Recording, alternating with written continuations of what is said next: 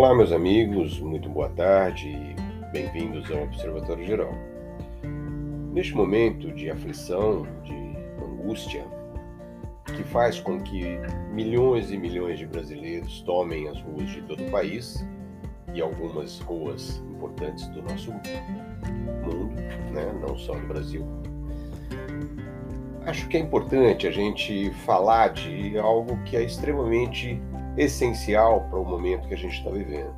E eu me refiro ao poder da nacionalidade e a luta pela democracia que isso representa. Eu criei, eu fiz um texto que tem como objetivo falar de como nos tornamos um povo resiliente, coeso e conectado, ao ponto de assumir o momento histórico de força política que estamos vivenciando hoje. Não por acaso, o verde e amarelo e a nossa bandeira são os maiores símbolos de uma luta que tomou as ruas. É importante uma percepção embasada nos valores que se formaram no Brasil, fruto da miscigenação e da contribuição inequívoca de incontáveis povos e etnias que a nós foram somados para produzir um mosaico que faz a beleza extraordinária do povo brasileiro. Com isso, construímos um país maravilhoso pelo qual vale muito a pena lutar. E é, e é isso, é sobre isso que eu quero falar e que eu quero explicar. A nacionalidade no Brasil possui um significado único e diferenciado de outros países, pois reúne a integração de incontáveis etnias que formaram a cultura e os valores comuns que nos permitem constituir um grupo singular, homogêneo, forte e independente como nenhum outro do planeta, com as mesmas características de formação. A isso também podemos agregar um processo acelerado de síntese racial, ou a formação de uma raça síntese, como bem escreveu Joãozinho 30, com quem tive o privilégio de conviver.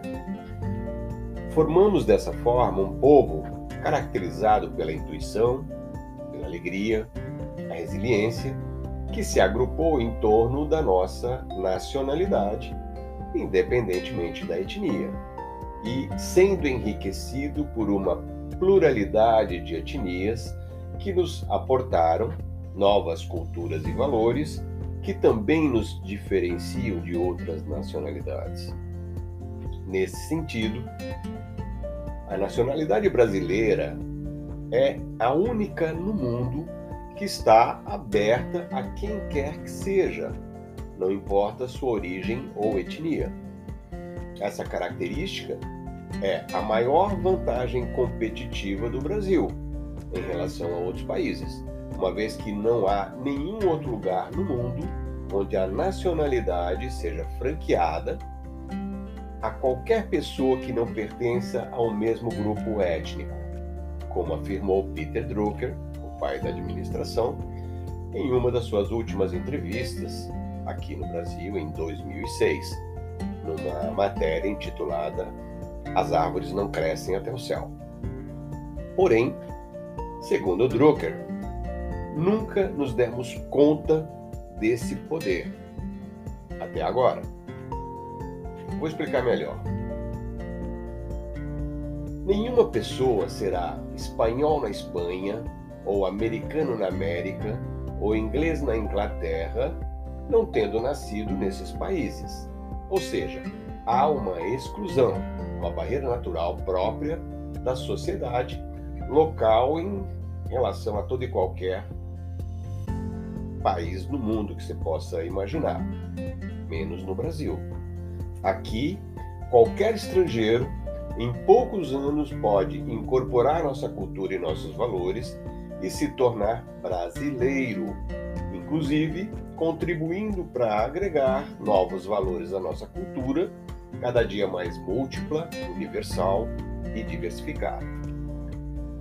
Desde 1500, quando por aqui aportaram os portugueses, que a seguir trouxeram os africanos, e que se integraram aos indígenas, estes, segundo a história, originários da Ásia, dando dessa forma origem a um processo de miscigenação, vivemos um processo de síntese racial progressivo. E é claro que os primeiros três séculos da ocupação do Brasil não temos uma história gloriosa de independência social. Muito pelo contrário. O Brasil dos últimos quatro séculos caracterizou-se pela exploração de suas riquezas e do seu povo, ou seja, fazendo alvo, fazendo-nos alvo de exploração e não de colonização, como ocorreu nos Estados Unidos da América, por exemplo. Sendo originados desse fator etnológico, nós etnologicamente somos caracterizados enquadrado como povos, povos novos e, e não como povos transplantados, como na América, que determina a principal razão do processo de subserviência que nos afeta até hoje. O que quero dizer é que o establishment sempre deu as cartas, mesmo quando em 15 de novembro de 1889, data que a gente comemorou esta semana, na famosa proclamação da República, na verdade um golpe, não tivemos de fato a libertação da sociedade brasileira, dos brasileiros. Mas não é essa a ideia desse texto. Não quero entrar nessa discussão que produziria um livro interminável. Tem um artigo que eu vou deixar o link que vocês podem se aprofundar um pouco mais para quem quiser.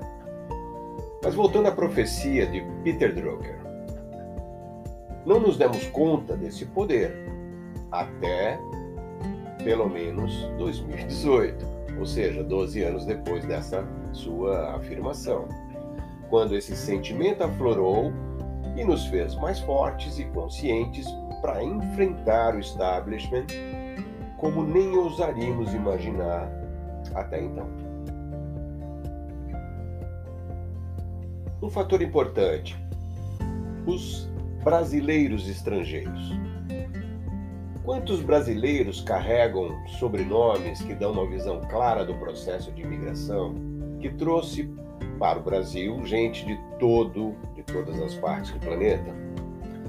Conosco ou com nossos ancestrais vieram sonhos e aspirações que foram somados aos sonhos e aspirações que já estavam por aqui e assim, somando e ampliando um arcabouço de aspirações que passaram a ser compartilhadas e que neste momento se agigantam.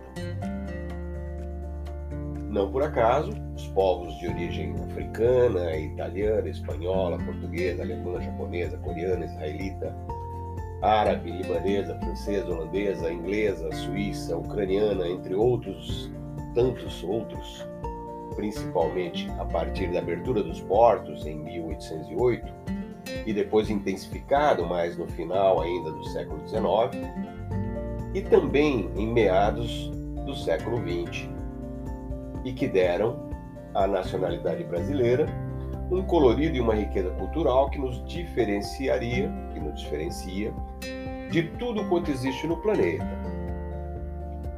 Boa parte desses imigrantes trouxeram para o Brasil as memórias de incontáveis lutas por liberdade e soberania. Eu, por exemplo, por mais de sete, oito séculos de luta da invasão árabe à Península Ibérica, por exemplo. E, vindo com esse legado, seus países de origem, aqui se somaram a própria luta anti-escravagista e anti-establishment, que fez crescer um sentimento nacionalista que eclodiu nas redes sociais e se agigantou e se materializou nas ruas como estamos vendo hoje. Também escrevi um outro artigo descrevendo isso um pouco melhor, mas fica para quem quiser se aprofundar. Hoje, o poder está nas ruas.